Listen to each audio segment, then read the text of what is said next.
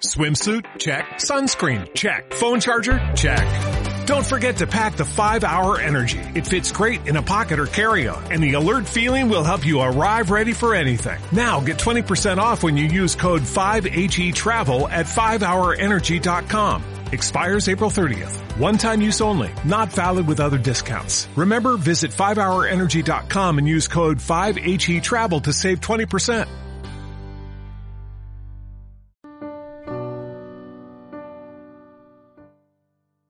Escucha, imagina, siente, vive. Radio UP. Encesta y recibe la falta. Es hora de comenzar. Faul y cuenta con Jorge Herrera desde la línea de castigo.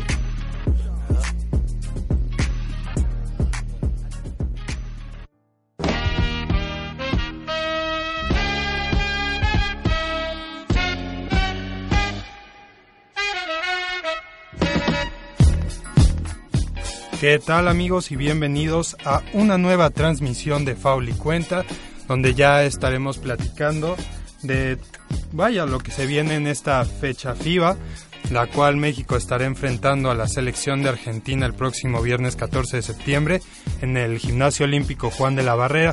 En esta ocasión estaremos platicando de todo lo que hará la selección en contra pues de esta ya no tan generación dorada y veremos cómo, cómo se enfrenta México a ella. Como invitado especial vamos a tener a un reportero de ESPN, Carlos Herrera, el cual nos estará pues contando aquí de todo. Vaya, vamos a estar analizando a la selección y mucho más, así que no se lo pierdan, ya llega Carlos con nosotros. Esto es Foul y Cuenta.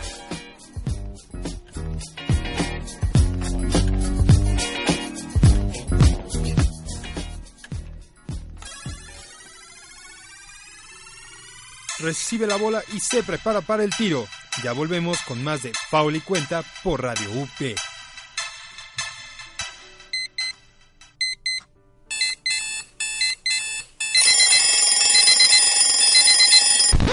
Sabemos lo mucho que odias este sonido. Nosotros también. Mejor inicia tu día con Wake Up. Todos los días, en punto de las 9 de la mañana, con Dylan Macías. Wake Up. Todo lo que necesitas para despertar como tú te lo mereces. Ya sabes cómo se ve el deporte, pero ¿sabes cómo se escucha?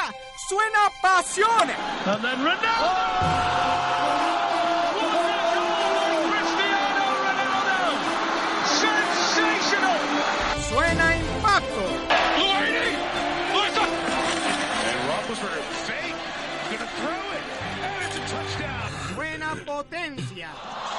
No way, Roger Federer. Y todo el deporte suena en una misma frecuencia. Tu frecuencia. Radio UP.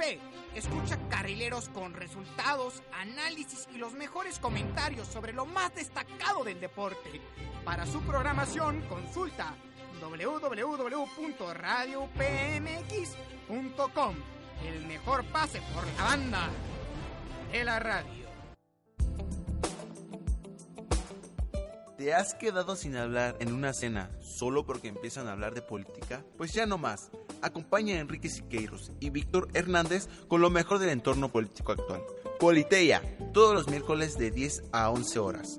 Politeia, política sin hueso. Próxima estación, Rocotitlán. Prepárate para abordar lo mejor del rock en español en esta segunda temporada de Rocola. Conoce qué hay detrás de las líneas de transporte que usas a diario. Acompaña tu viaje con sonidos, personajes, palabras y deliciosa comida que le enseñan al mundo cómo hacer las cosas a la mexicana. Soy Dani Rodríguez. Acompáñame todos los viernes de 12 a 1 de la tarde. ¿Estás listo para viajar en el tiempo? Rocola, el espíritu mexicano del rock. Entra el primer cambio del partido. Ya estamos de vuelta con Faul y Cuenta.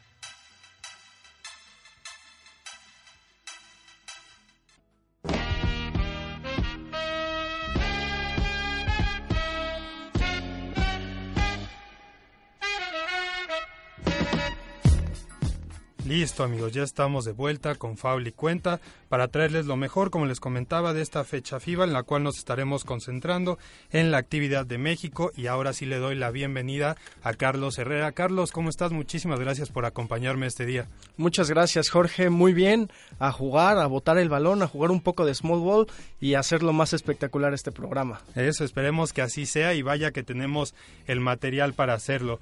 Primero que nada, pues vamos a platicar de lo que se ha presentado en los últimos días. Como bien sabemos, la selección mexicana ya dio su prelista para lo que serán los encuentros en contra de Argentina y Uruguay. Por su parte, el equipo celeste y ya, bueno, los dos sudamericanos de hecho ya dieron su lista. Entonces, ¿qué te parece si comparamos pues partes por partes cómo va México en contra de Argentina primero? Me parece perfecto. A ver, en, en la base, Creo que ahí México está un poquito en desventaja considerando que Argentina en el primer partido va a presentar a Facundo Campazo, jugador del Real Madrid, y Nicolás Laprovitola, quien, como mencioné la semana pasada, pues ya es un jugador que tiene experiencia de NBA como fue con los San Antonio Spurs, mientras que por México, uy, como que ahí la ausencia de Jorge Gutiérrez te pone a dudar, ¿no? Digo, lo de Jorge pues ya es un asunto aparte y se va a intentar trabajar, supongo yo que ya en la lista final con Paul Stoll y Alex Pérez.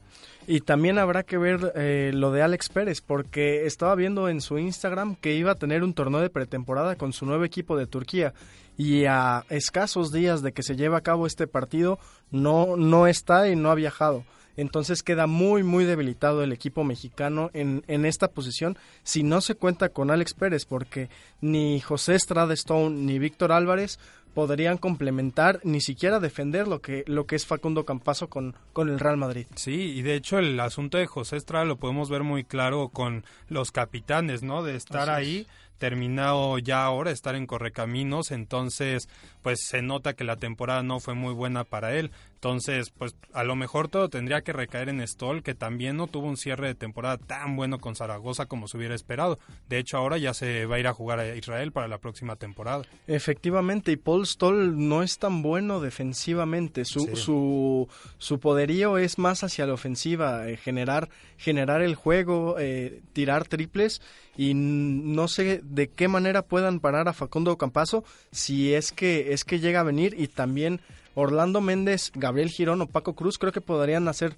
buen trabajo ahí intercambiándose con, con, con Facu, con el compañero de Gustavo Ayón. Sí, de hecho, o sea, eh, iba anunciando, creo que este día hace unas horas, eh, la Federación Argentina que ya estarán viajando directo los de Madrid acá, o sea, viene Deck, viene Campazo, y pues sí te llega a pensar, ¿no? Porque Campazo en el juego ante Panamá, donde gana Argentina 87 a 62, anota 9 puntos, parece poco, pero reparte 12 asistencias. Entonces, pues vaya que vas a pelear con un hombre que a lo mejor está entrando mucho a la pintura, pero para sacar el balón a los costados. Y México sí le ha costado, y se notó con Puerto Rico, lograr esas salidas al final. Es un jugador que recordemos, eh, lo lleva Real Madrid. Se queda una temporada, pero tenía enfrente a Sergio Yul y al Chacho Rodríguez y no, no tuvo muchos minutos y lo decidió prestar vieron lo que podía hacer y la temporada pasada tuvo una campaña muy pero muy buena, eh, complementado con Luka Doncic y también con, con Sergio Yul. Es alguien que te, que te saca dolores de cabeza y que es muy muy duro tanto defensiva como ofensivamente y como bien lo dices, puede penetrar, puede abrir los espacios para, para abrir, abrir la pelota y que vengan los de afuera y tiren los triples o que incluso él llegue y cuele para, para anotar los puntos. Sí, así es. O sea que por primera parte creo que en, el área de los armadores podemos dar el partido perdido para México, ¿no? Sí, ahí, ahí están en desventaja los, los mexicanos. Sí, lo bueno es que por el lado de los escoltas se llega a nivelar ya que nosotros contamos con tres hombres de muchísima experiencia como lo son Paco Cruz, Orlando Méndez, y Gabriel Girón, mientras que pues Argentina tendrá que ver si Nicolás Brusino complementado con Felerup, gran jugador de San Lorenzo, pueden hacer una combinación de relevos, ¿no? Porque si pierdes a Brusino y te vas ahí, Orlando Méndez puede ser explosivo en cualquier momento. De acuerdo, y recordemos también en los partidos pasados cómo fue que Iván Denis alineó eh, puso a Orlando Méndez como, como el base, como número uno, fue quien traía los hilos de esa, de esa selección mexicana y no dudemos que en esta ocasión también por algunos momentos del partido pueda ser de esa manera. Y también con Paco Cruz, que trae un ritmo muy, pero muy bueno y que puede causar mucho, pero mucho daño. Ese, ese yo creo que va a ser uno de los puntos clave para, para que el combinado mexicano pueda sacar la victoria que le urge, porque actualmente México está fuera de, del Mundial. Si en este momento se, se, definieran los clasificatorios, estaría México fuera del Mundial. Sí, y lo peor es que le tocó, ahora sí como decimos nosotros, bailar con la más fea, ¿no? Porque te toca grupo con Estados Unidos, Argentina y Puerto Rico, el cual perdiste el último partido de la primera ronda y dejando mucho que desear después de lo que muestra México contra Estados Unidos, ¿no? Efectivamente. Eh, aquí, aquí traigo los números. Argentina y Estados Unidos 5-1, también Puerto Rico, Uruguay 4-2 y Panamá y México en el fondo del grupo con 3 y 3. lo repito, es, un, es una victoria que le urge al, al conjunto mexicano para poder para poder aspirar al, a la Copa del Mundo de China 2019. Sí, y vaya que pues sí tiene que dar un juego bastante bueno porque ya hablamos de lo que es escoltas, de lo que son los armadores, pero viene una estrella demasiado pesada del otro lado en los aleros como es Gabriel Deck, un jugador que destruyó a todos en Liga de las Américas, en la Liga Nacional de Argentina con San Lorenzo y tal fue este juego también desempeñado que se le da la oportunidad de ser quien reemplace a Luka Doncic en el Real Madrid. De acuerdo, vi el, apenas el fin de semana jugaron un partido de pretemporada contra el San Pablo. Entonces, viene viene bastante embalado lo que lo que es Gabriel Deck pero ahí, ahí también hay una duda en, en, esta posición, la posición 3 de, de parte de, de, México, porque pues nada más están convocados Irving Návalos, Luke Martínez y Jaime Jaques, el mexicoamericano que está en su primer llamado con, con la selección. Sí, que ahora ha aceptado jugar con UCLA al lado del hijo de Shaquille O'Neal, así que habrá habrá que ver si este chico con eso puede pasar el corte para el partido, pero creo que es importante marcar aquí la ausencia de Juan Gabriel Toscano, de Juan Anderson Toscano, perdón, ya que pues se parece que por algo personal no se va a presentar y por eso Lucas Martínez tiene la tendría la oportunidad, mejor dicho, como es extranjero, ¿no? Porque Lucas después de estas fechas ya contaría como mexicano, ¿no? De lo que tengo entendido es que ya se hicieron todos los trámites para que Luke pueda contar como naturalizado.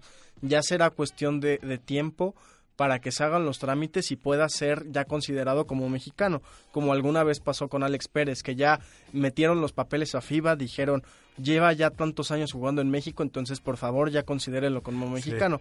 Eso puede pasar con Luke Martínez, que yo creo que puede, que es el que se perfila para tener el puesto como, como naturalizado y es un, no sé si lo has visto o si lo han visto los que nos están escuchando, pero es un jugadorazo. Sí, no, con Soles de Mexicali ha demostrado que no importa si salga de titular o como un sexto hombre, te va a entregar siempre muy buena energía, con muy buen ataque al aro, pero principalmente un tiro lejano de tres bastante bueno. Como bien se ha comentado, esto aprendido en la Liga de Desarrollo del NBA donde estuvo un tiempo. Entonces, creo que sería una pieza bastante importante si ya entra como pues si ya no ocupa esa plaza de extranjero, ¿no? Que siempre es el choque que se tiene con Toscano y él. Con Toscano, yo hace unos meses hablé con Iván Denis y me dijo que ya estaban en ese proceso para que cuente como mexicano y seguramente lo va, lo va a poder hacer en, en las siguientes ventanas FIBA porque va a continuar con, con Fuerza Regia de Monterrey. y Luke, Luke Martínez es alguien que conoce muy bien a Iván que le puede otorgar muchas cosas al, al combinado mexicano y no dudaría que, hasta salte como titular. Sí, habrá que ver, porque también Irving tiene su buen camino ya por la Liga Mexicana, ahora se está probando en la Liga de Argentina, le ha faltado para poder apoderarse un lugar en, en la titularidad de la selección mexicana, así que es interesante ver qué se podrá hacer en esa área. Por otra parte, pues hay que pasarlo a la pivot, donde Argentina siempre domina, los últimos años son totalmente de ellos y ahora lo hace con Luis Escola y Javier Saiz, que la verdad Javier ha sido dominante, lo vimos en la FIBA, en la FIBA AmeriCup, en la última, en donde nadie lo podía detener. O sea, entre, en el juego contra Estados Unidos en la final también estuvo imparable y ahora pues tendrá que mostrar lo mismo ante México para que Argentina se quede también con ese primer lugar del grupo. No sé si te has hecho la misma pregunta en esta posición en particular. Sí. Héctor Hernández ya anunció su retiro, pero Es, es necesario Héctor Hernández. Imagínate esta, esta posición, Héctor Hernández como, como titular y Jonathan Machado viniendo desde la banca dándole descanso al Virito. Sería una combinación muy buena. yo, yo lo siento que se le tiene que convencer, nada más que Héctor tendrá sus razones y también siento que es bastante orgulloso. Sí, vaya que sí lo hemos visto a Héctor en varias ocasiones cómo eso le puede ganar y bueno, lo perjudicial para las elecciones que Jonathan sí tuvo una mejor temporada ahora que se fue a Argentina también, pero creo que todavía le falta ese poquito para poder apoderarse de un lugar en la quinteta titular, porque pues sí le falta fuerza y Javier Saiz la verdad es que lo tiene, falta un poco de salto y el tiro de media distancia para Jonathan. Durante la Liga Nacional de Baloncesto aquí le costó le costó trabajo, ¿eh? Y Jonathan apenas tiene un año de ser profesional, no tiene no tiene ese callo que sí tiene Saiz y que tiene Luis Escola, que ya sabemos, conocemos su trayectoria. Y Arim Solares es buen jugador, pero pero ya tiene un buen rato fuera de selección, de nivel de selección, así que no sé no sé qué tan perjudicial pueda pueda ser para el combinado mexicano esta el, que falte el virito. Sí, y porque también se puede pensar que entonces el trabajo para los postes sea mucho mayor, ¿no? Para, si Gustavo llega a estar ahí, pues sería bastante complicado porque no solo vas a enfrentarte a Escola o a Saiz, sino también a Marcos Delia. Entonces, creo que ahí... Marcos Delia no es ningún suavecito, le gusta, le gusta repartir, le, gusta, le gusta lo físico y puede ser bastante desgastante para, para Gustavo Ayón enfrentarse a todos estos, estos jugadores argentinos. Sí, porque si lo vemos también por otro lado, Lorenzo Mata, las lesiones lo han tenido a la baja y un juego que fue muy claro y en el cual fue rebasado fue en el de Puerto Rico. O sea, el momento de que le da descanso a John por el asunto de la pelea con Clemente y las faltas, la verdad es que Lorenzo se vio bastante superado en ese partido y ahora con la movilidad que tiene Delia y la pesadez creo que Va a ser muy difícil cubrir la pintura en este juego. Lorenzo Mata tiene años que lo aquejan las lesiones, incluso ha habido algunas veces que amenaza con, con retirarse de lo desesperado que, que, está por eso y ya no, ya no, ojalá encuentre su nivel muy pronto y e Israel a pesar de que es un es un jugador un chico que poco a poco ha aumentado su nivel también le falta para, para estar al nivel de los grandes pivots de, del continente americano. Así es, y creo que aquí ni hablar de Nene Benítez, ¿no? Alguien que ya... Ni de Joaquín Villanueva, ¿no? Sí, no, no, había ni que pensarlo.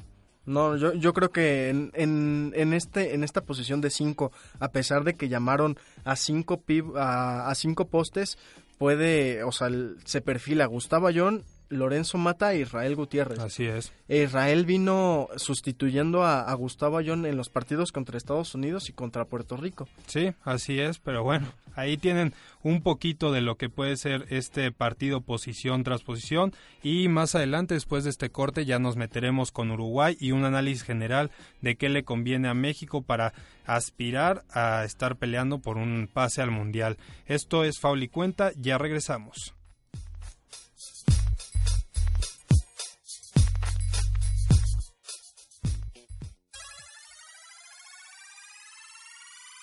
El lanzamiento es bueno y ahora hay que cerrar el partido. No se despeguen, esto es Foul y Cuenta.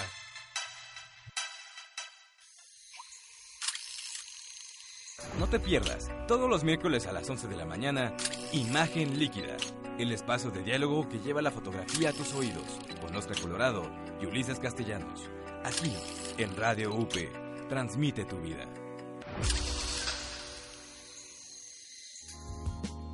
Escucha la barra, el lugar donde Abraham, José María y Juan Carlos discuten sobre los hechos políticos más relevantes en nuestro país y el mundo, sin ningún filtro.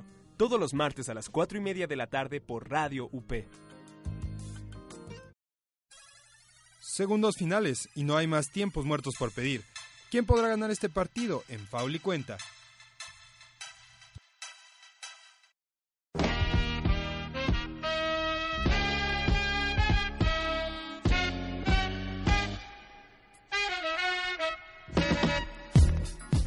Listo amigos, al fin ya saben la parte que más me gusta porque se acabaron los comerciales, tenemos tiempo de sobra para ya poder seguir hablando de la selección mexicana, de estos 12 guerreros que se enfrentan a dos fechas muy importantes el próximo fin de semana, el viernes contra la selección de Argentina y más adelante ante la selección de Uruguay.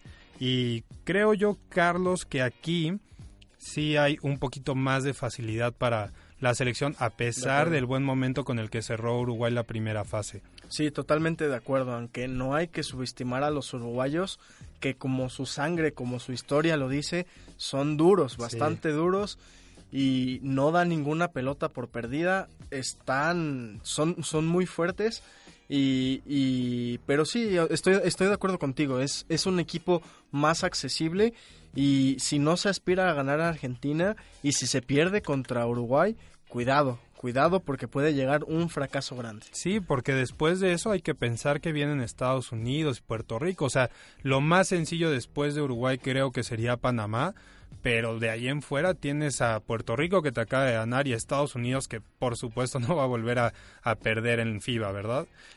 El, el los siguientes partidos de México, la siguiente ventana es el 29 de noviembre, Panamá contra México y el 2 de diciembre eh, contra Argentina. Dos partidos de visita y que seguramente Gustavo Ayón no estará y habrá que ver si Alex, si los europeos hacen, hacen el viaje.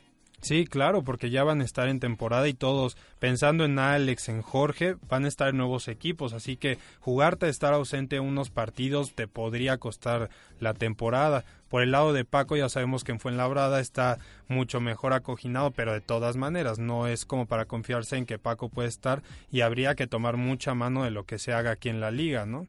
Totalmente de acuerdo y no sé si, si haya material aquí, aquí en la liga eh, para poder ir a Argentina y competirles el 2 de diciembre y tratar de conseguir una victoria. Sí, porque Argentina en casa siempre se viste de monstruo, o sea, no solo juega los cinco de la duela, sino que la afición se vive por ese equipo, ¿no? Después de la generación dorada, por supuesto que nunca se ha dejado de soñar en este equipo y más que uno de sus integrantes sigue ahí como lo es Luis Escola. Y ya es el último aire de Luis Escola, así, así como en el 2016 le dieron sus últimos, sus últimos aires a, a, Manu. y también al con el que compartía Gustavo Ayón en el Real Madrid. Sí, Nocioni, Andrés Nocioni. Nocioni. Eh, este, este yo creo que puede ser el último, el último torneo para, para Luis Escola, el último integrante que, que sobrevive, sobrevive profesionalmente de la generación dorada. Sí, así es. Y regresando un poquito a lo de Uruguay, pues creo que por eso mismo es que se debe aprovechar ese partido, ya que pues de sus mejores hombres podríamos hablar en el poste con Atila Pasos que tuvo un buen juego ante la selección de Paraguay en donde tuvo pues casi un doble doble pero después, vaya que Uruguay se cayó ante Argentina, recibieron más de 100 puntos y ellos, si no mal recuerdo, no pudieron superar los 50, entonces también eso podría ayudar a Iván Denis a analizar cómo se le puede ganar Uruguay de visita. Y también si te vas nombre por nombre, no son lo que, lo que venían haciendo lo que recordamos en el 2015 en el Campeonato FIBA Américas aquí en la Ciudad de México. No es ese equipo poderoso, no no es tanto, no son tantos los nombres que, que destacan internacionalmente, entonces yo creo que debe ser un partido que, que Denis tiene que sacar la casta y, que saquen que saquen la victoria. Así es, y más ahora que mencionas lo del plantel, que no va a estar un hombre como Batista, que es un estandarte en la garra charrúa de básquetbol, entonces creo que por ahí México puede aprovechar para llevarse ese partido y empezar a pelear ese tercero y cuarto lugar.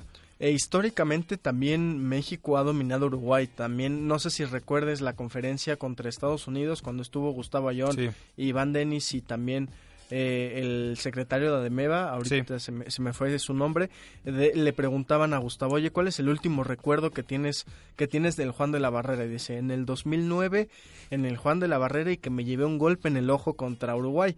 Entonces, eso, eso es lo que, lo que define a, al equipo, al equipo charrúa alguien un, con mucha sangre que no dan, no dejan nada y son muy, pero muy físicos. Sí, por eso habrá que ver qué tanto talento puede llevar México, porque como bien mencionabas, va a haber ausencias importantes seguramente y pues habrá que ver. De principio, como bien comentábamos, se pronostica que se pierda contra Argentina, pero contra Uruguay se tiene que buscar la victoria para estar un poco tranquilos, ya ni decir a gusto o cómodos y que también tampoco descartemos descartemos a México. Yo también coincido contigo de que es un es una derrota presupuestada contra contra Argentina viendo nombres, pero tampoco descartemos a México porque en el partido pasado contra Estados Unidos le salió absolutamente todo. Diego Willis viniendo desde la banca tirando un con confianza, ¿eh? con la confianza de un experto de 30 años. Exacto, entonces si, si en un día de esos a México le, le va saliendo todo, no, no descartemos que, que puedan salir con, con, el partido ganado. Sí, que eso sería lo importante, ver también que si un joven como Jaime Jaques logra el corte, que tanto podría aportar con una experiencia estadounidense, ¿no? Que es otro tipo de juego al que tienen estos chicos como Orlando, como Irving, como Jonathan, muy nacional, un poquito no tan dinámico como en Estados Unidos, a lo mejor eso podría desbalancear a Argentina también. Aunque yo dudo mucho que Jaques pase el corte porque es, es, considerado como naturalizado. Sí. Y ese puesto debe ser de, de Sí, no debería soltarse a, la sencilla, ¿no? Y más que ahora Lucas va a tener la oportunidad, seguramente no, no daría el corte. Pero habrá que seguir el, proceso de Jaques porque va a una de las universidades top. Sí. Eh, ahí también veía un tuit de Lorenzo Mata diciendo bienvenido, qué bueno que, que, estás con la selección y qué bueno que estás con los con los Bruins. Sí, sí, pues la casita de Lorenzo Mata también cuando jugó con Russell Westbrook, así que cómo no va a estar contento. Y por otra parte, también hay que tener muy en cuenta lo que puedan hacer equipos como Estados Unidos y Puerto Rico, porque al ganar ellos, pues también deja a México todavía un poco atrás. Efectivamente.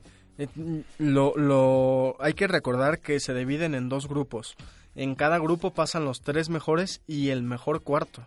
Entonces ahorita México está muy alejado de Argentina, Estados Unidos y de Puerto Rico está un partido, pero también habrá que darle seguimiento a los a los de la Isla del Encanto porque Eddie Casiano se ve que tiene muchísimas ganas de ir a un mundial y se ve que le duele mucho perder contra México y sale con todo a alentar a sus a sus 12 a sus 12 jugadores. Sí, vaya que sí, de hecho hace no, no recuerdo bien si ayer Eddie ya estaba comentando que el equipo ya se estaba juntando y que ahora sí nada más esperaban a que llegaran Barea, Holland y que llegara Díaz, si no mal recuerdo Jorge Díaz, entonces otra vez hay que tener mucho cuidado con Puerto Rico porque se mueren por ir a un mundial y ya están viendo que tienen la gran oportunidad, ya tienen un buen camino avanzado y pues vaya que la pelea creo yo va a ser con México. En el Mundial de España tuvieron un mal un mal, mal mundial con, con Paco Olmos y están quitándose esa espinita y también Eddie Casiano de decir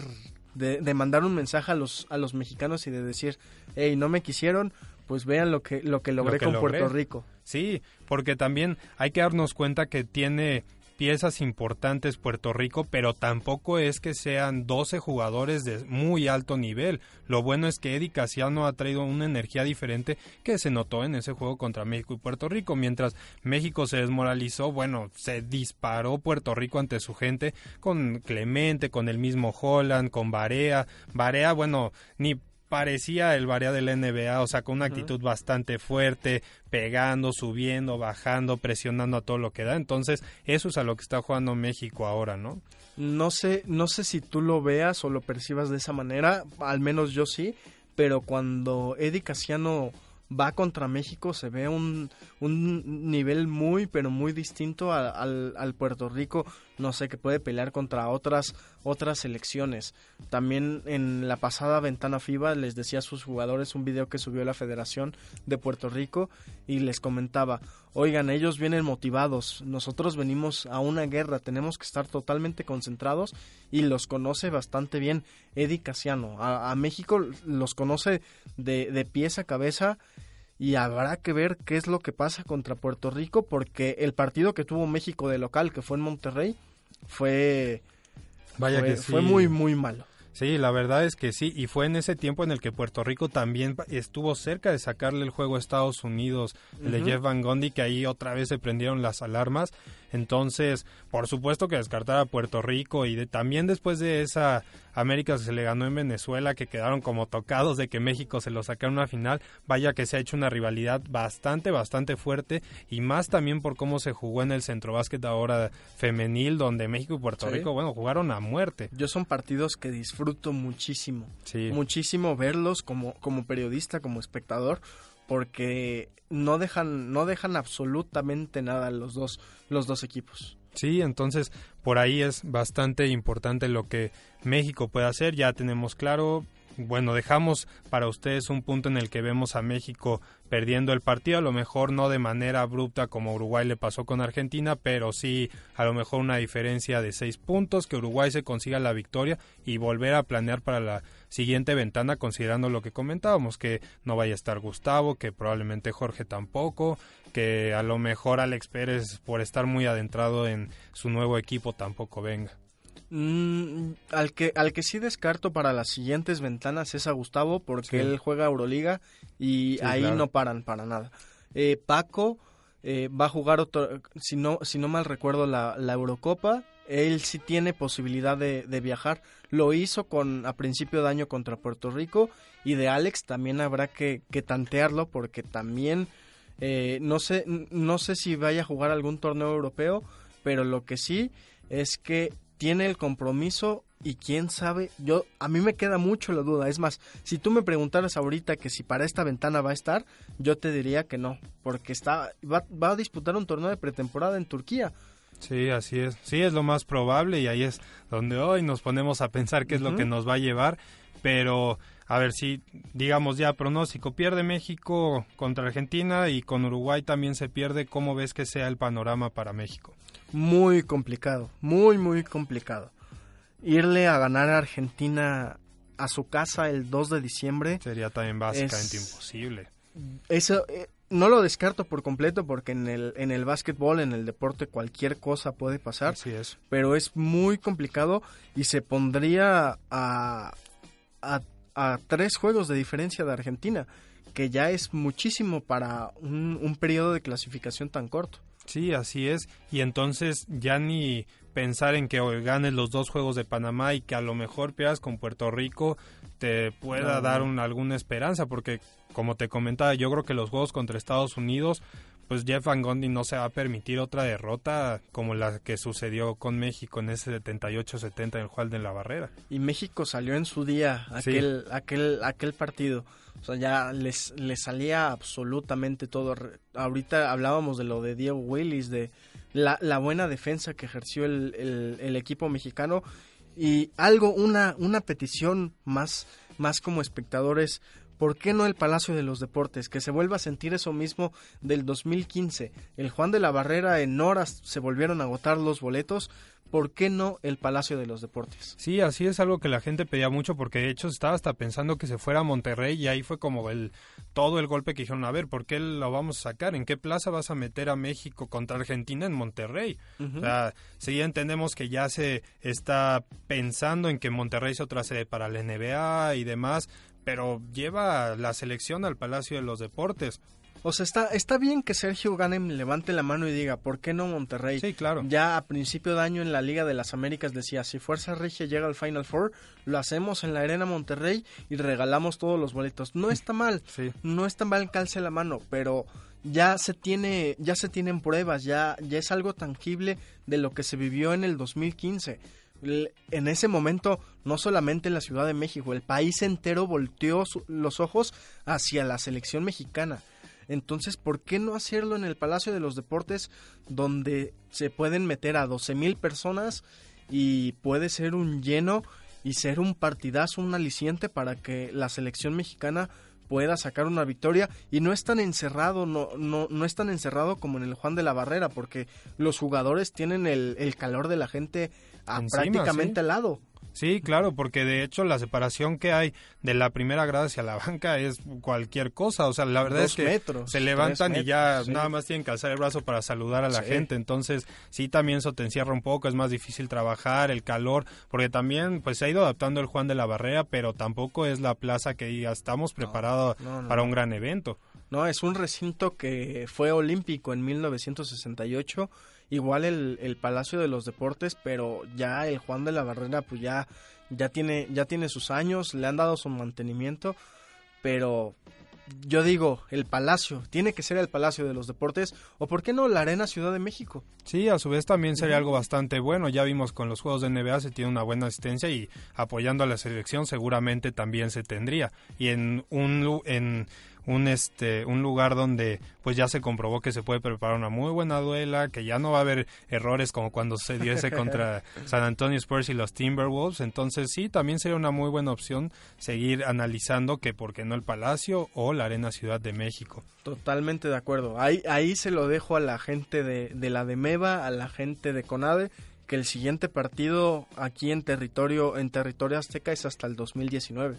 Uf, vaya, va, a ser bastante difícil y esperemos que uno de Puerto Rico sea así, como dices, en una plaza bastante grande donde la gente se pueda apoderar de toda esa plaza para que México sienta el cariño y pueda sentirse más motivado aunque aunque el público mexicano a veces del básquetbol está medio escondido, existe. Sí. Existe y se puede llenar hasta, hasta una arena Ciudad de México. Sí, nadie lo creía con Capitanes cuando llegaron y mira cómo llenaron al final en los playoffs y en las series finales. Exacto. Pero bueno, Carlitos, para cerrar, jugador clave de México en el partido contra Argentina.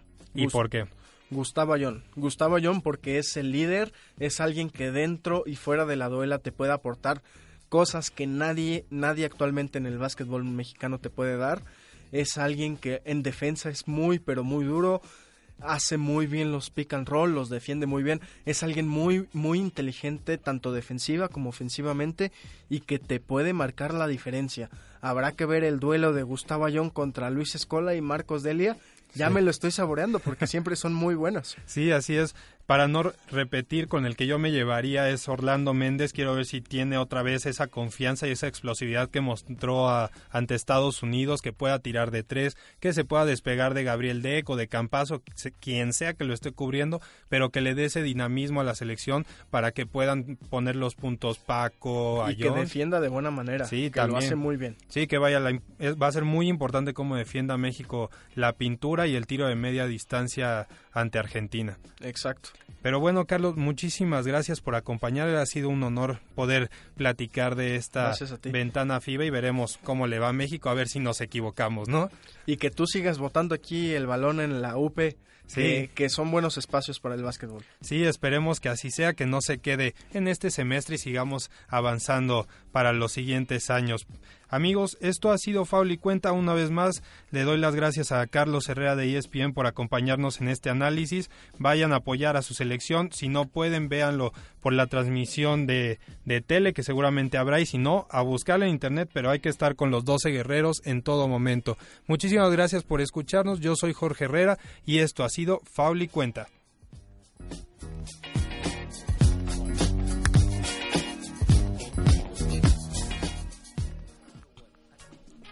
Sobre la chicharra. Un cierre difícil de repetir que solo podrás vivir la próxima semana aquí en Foul y Cuenta. Escucha lo mejor de la información de básquetbol todos los lunes de 4 a 4 y media por Radio UP.